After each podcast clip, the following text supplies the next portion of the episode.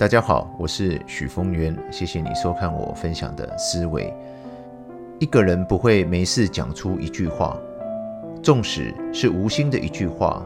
都代表那一瞬间在他的心中闪现过某个念头，才会蹦出这句话。而有时，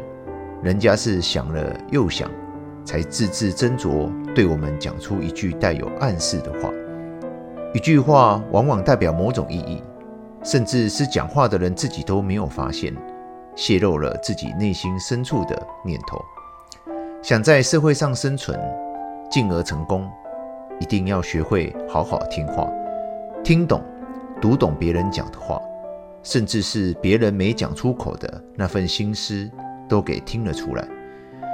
听懂别人的话，不是为了自己的利益去操弄别人。而是为了去关怀别人的需要，去帮忙别人的困难，这是生命境界的差异，也决定了我们一生成就的大小。以上是今天跟大家分享的思维，谢谢你的收看，我们下次再会。